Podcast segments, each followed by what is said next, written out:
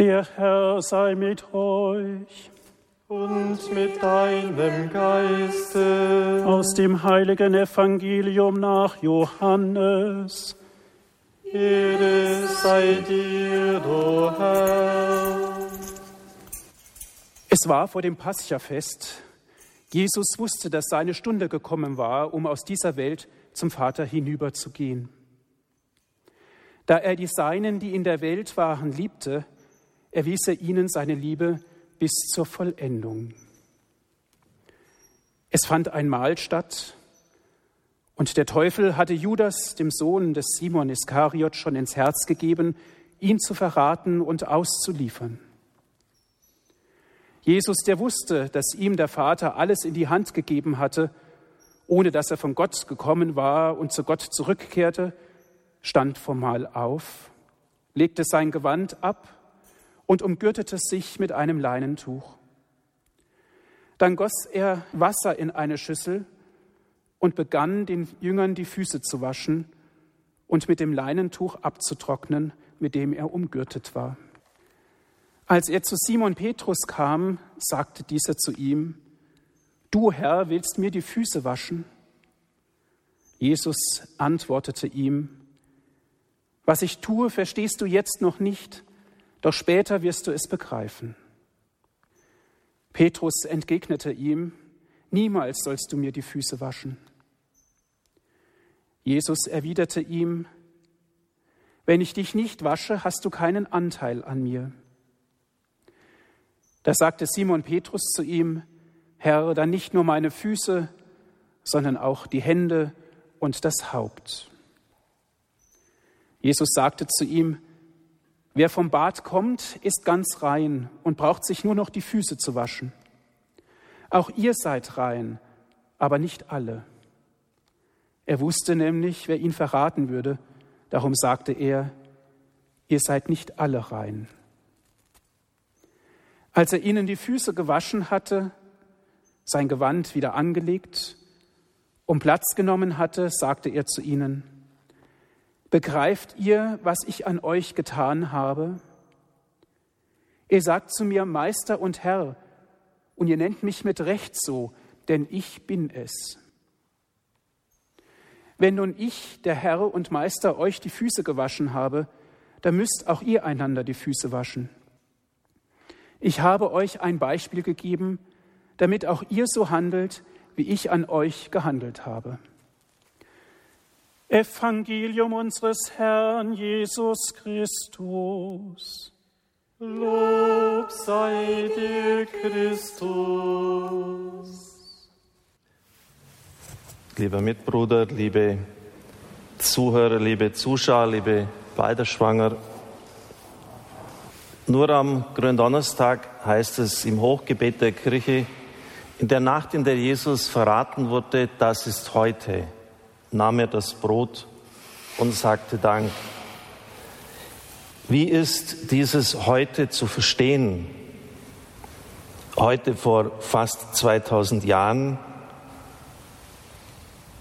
eine Erinnerung, aber trotzdem irgendwie noch in der Vergangenheit bleibend, sodass wir auch irgendwie mit Gotthard Ephraim Lessing sagen können, wer hilft mir, den garstigen Graben zu überwinden? Zu einem Ereignis, das schon so viele Jahrhunderte hinter uns liegt. Es ist die Trauer sozusagen des zu spät Geborenen. Leider waren wir nicht mit dabei. Das ist heute. Die Antwort bekommen wir, wenn wir auf die jüdische Paschafeier schauen. Wir haben ja von deren Einsetzung soeben in der ersten Lesung gehört. Sie fand vor der zehnten, der letzten, der schwersten Plage statt. Yahweh oder der Würgeengel geht durch Ägypten hindurch um Mitternacht und schlägt jede männliche Erstgeburt bei Mensch und Vieh. Zuvor sollte das Lamm geschlachtet werden, das Paschalamm und mit dem Blut dann der Türsturz und die Türpforten bestrichen werden, als ein Akt der Versiegelung, ein Schutz. Und wenn der Engel das sieht, geht er an diesen Türen vorbei. Es wird das vorweggenommen, was dann jetzt stattfindet. Eine Feier schon im Voraus im Hinblick auf die Befreiung, die stattfinden wird. Und diese Feier enthält alles, was in die damalige Zeit erinnert hat. Bitterkräuter, das ist klar. Und was das erinnert, die Bitternis der Sklaverei. Der Pharao hat die Israeliten ja als Sklaven gehalten, als billige Arbeitskräfte. Er hat ihre Kinder getötet, um sie klein zu halten. Und das war wahrlich bitter genug. Das Wasser war mit äh, Salz versehen. Es stellt die Tränen dar. Tränen sind salzhaltig.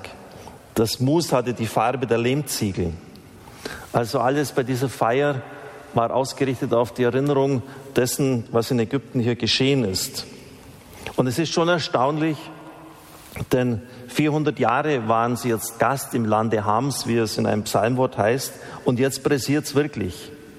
Die Schuhe müssen schon angezogen sein, die Hüften gegürtet sein, ein Stab in der Hand und dann sogar noch die Aufforderung zum Fastfood.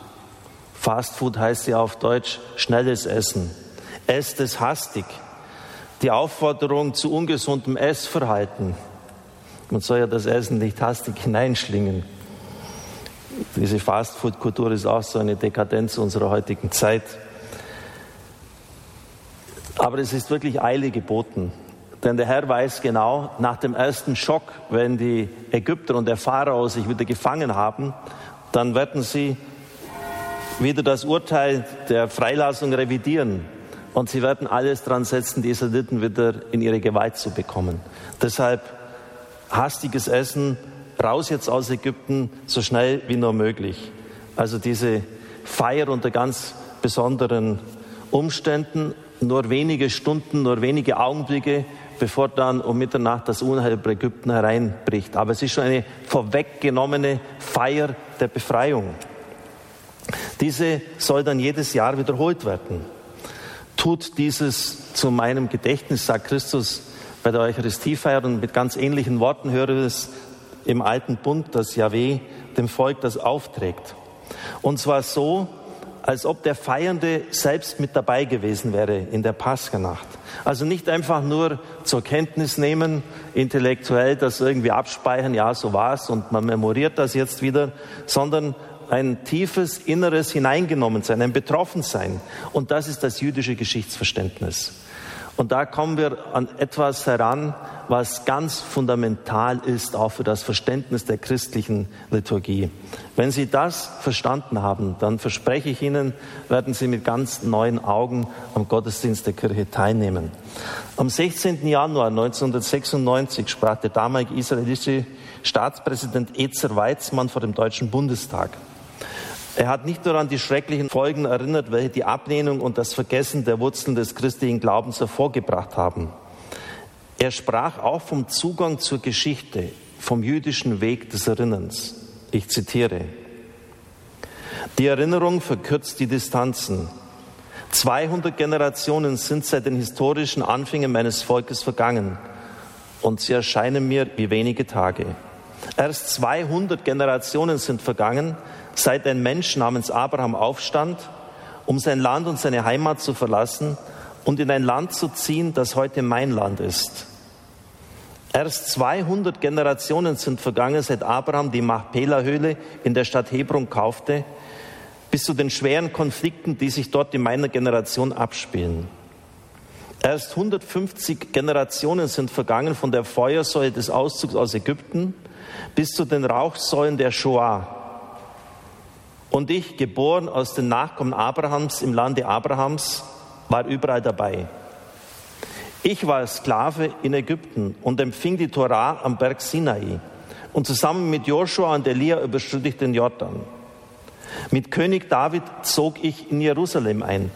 Und mit König Zidkia wurde ich von dort ins Exil geführt. Ich habe Jerusalem an den Wassern von Babel nicht vergessen. Und als der Herr Zion heimführte, war ich unter den Träumenden, die Jerusalems Mauern wieder aufbauten. Ich habe gegen die Römer gekämpft und ich wurde aus Spanien vertrieben. Ich wurde auf den Scheiterhaufen in Magenza in Mainz geschleppt und ich habe Torah in Jemen studiert. Ich habe meine Familie in Kishinev verloren und ich wurde in Treblinka verbrannt. Ich kämpfte im Warschauer Aufstand gegen die Wehrmacht und bin nach Eretz Israel gegangen. Eretz heißt Land. In mein Land, aus dem ich ins Exil geführt worden war, in dem ich geboren wurde, aus dem ich komme und dass ich wieder heimkehren werde. Das ist jüdisches Geschichtsverständnis, liebe Brüder und Schwestern im Herrn. Und Achim Buckemeyer, dem ich dieses Zitat verdanke, kommentiert in seinem Buch über Abraham so, es ist ungewöhnlich und mutig, in dieser Weise vor einem Parlament zu reden. Volksvertreter denken in kurzen Distanzen, sie müssen ja wiedergewählt werden, also von Wahlperiode zu Wahlperiode. Präsident Weizmann aber ließ seine Zuhörer an einer Unterweisung teilhaben, die im Lebenszusammenhang des jüdischen Volkes entstanden ist. In einzigartiger Weise ist der Faden der Überlieferung von Generation zu Generation weitergeknüpft worden. Zuerst in den Zeiten der Wüstenstämme, in den Dörfern Kanaans, später in den Synagogen der Diaspora und an den Tischen jüdischer Familien auf der ganzen Welt. Die Befreiung geschieht heute und an mir. Das ist das Verständnis des Judentums von Geschichte.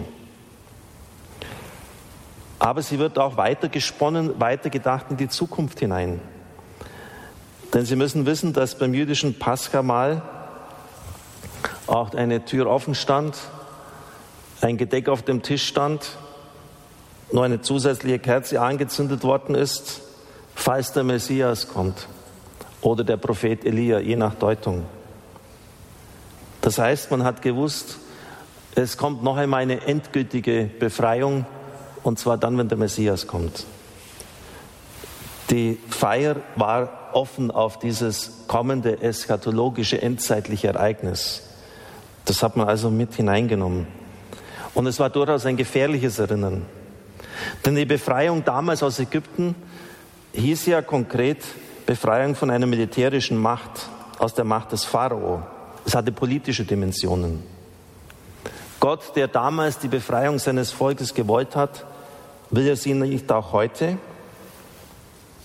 Jerusalem stand unter römischem Protektorat.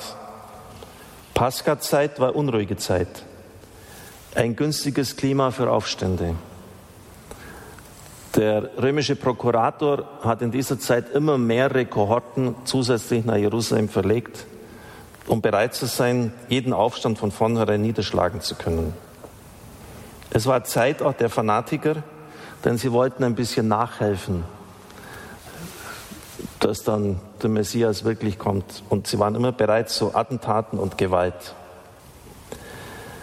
Das ist die Feier des jüdischen Paschamalls, aber wir begehen die christliche Eucharistiefeier und Sie werden jetzt mit mir entdecken, was unser Lehrer uns immer wieder gesagt hat in der Ausbildung. Alles, was Sie meinen, das gut christlich ist, ist ganz sicher gut jüdisch. Wir hören jetzt an, das ist mein Leib, der für euch hingegeben wird. Mein Blut, das für euch vergossen wird. Es ist ja noch nicht geschehen im Abendmahlsaal. Aber es geschieht ähnlich wie damals die Befreiung von Ägypten, in ganz kurzen Augenblicken, in wenigen Stunden später. Am nächsten Tag um drei Uhr ist das schon vorbei wieder. Sein Leib wird ans Kreuz genagelt, sein Blut wird vergossen. Das heißt, in der Feier der Eucharistie wird wie beim jüdischen Paskamal genau das vorweggenommen, was nur kurze Zeit später passieren wird. Und zwar in einer Feier des Kultes. Und ähnlich wie beim Judentum ist der Auftrag da, dies zum Gedächtnis des Herrn zu begehen. Und zwar so, als ob wir selbst dabei gewesen wären. Liebe Brüder und Schwestern im Herrn, wir sind im Jahr von Beethoven und gedenken dieses genialen Musikers. Da finden Festfeiern statt, eine Büste von diesem Mann wird aufgestellt, jemand hält einen Fachvortrag, seine Musik wird gespielt, man diskutiert vielleicht noch, man denkt an ihn, hört von seinem Leben, aber der Mann wird nicht gegenwärtig. Es ist kein wirkmächtiges Erinnern. Liebe Brüder und Schwestern im Herrn, das lateinische Wort Das die Theologen hierfür verwenden, hilft uns weiter. Es heißt Repräsentation. Re, das kennen Sie vom Schafkopfspielen, zurück, nochmals, wieder. Präsens kennen Sie auch, Gegenwart, wieder, Gegenwart. Das heißt, das, was Christus vor 2000 Jahren gefeiert hat, wird wieder Gegenwart, kommt ins Heute. Und das ist wirkmächtiges Erinnern. Und das ist anders als nur sich intensiv in etwas hineinbegeben. Er ist wirklich da. Und das haben die Kirchenväter ganz tief erfasst. Sie sagen, Augustinus etwa, nos ibi eramus. Wir waren mit dabei. Und das ist wirklich der Schlüssel. Und Sie merken, wie das auch auf das jüdische Geschichtsverständnis aufruht, aber mit einer ganz anderen, viel stärkeren Komponente. Wir waren mit dabei und wir sind mit dabei. Wirkmächtiges Erinnern. Und da ist wirklich alles enthalten.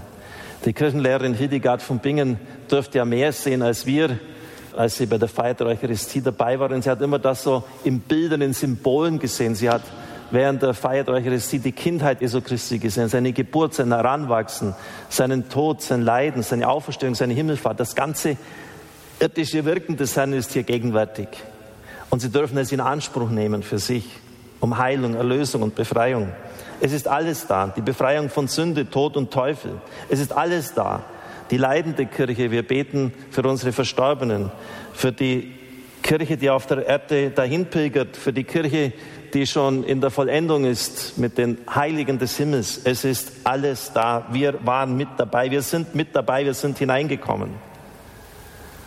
Und es ist natürlich auch, wir haben das in der zweiten Lesung gehört, eine Hoffnung auf das, was kommen wird. Deinen Tod, du Herr, verkünden wir und deine Auferstehung preisen wir, bis du kommst in Herrlichkeit.